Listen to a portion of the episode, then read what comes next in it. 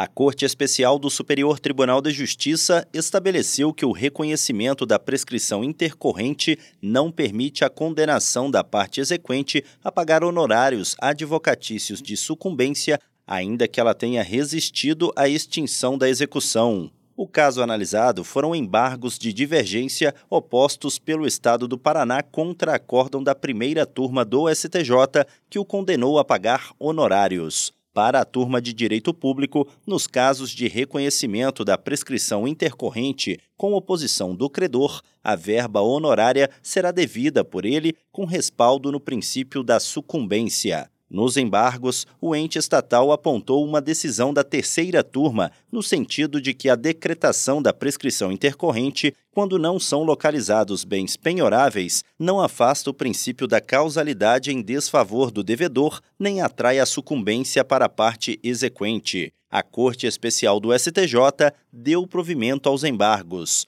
O relator, ministro Raul Araújo, ao reconhecer a divergência, avaliou que deve prevalecer a orientação que privilegia o princípio da causalidade em caso de extinção da execução pelo reconhecimento da prescrição intercorrente especialmente quando esse reconhecimento se deve à não localização do devedor ou de bens para penhorar. De acordo com o ministro, a causa determinante para a fixação dos ônus sucumbenciais, na hipótese de extinção da execução pela prescrição intercorrente, não é a existência ou não da resistência do exequente à aplicação dessa prescrição segundo o ministro, é sobretudo o inadimplemento do devedor, gerando a responsabilidade dele pela instauração do feito executório e, na sequência, pela própria extinção diante da não localização do executado ou de seus bens. Do Superior Tribunal de Justiça, Tiago Gomide.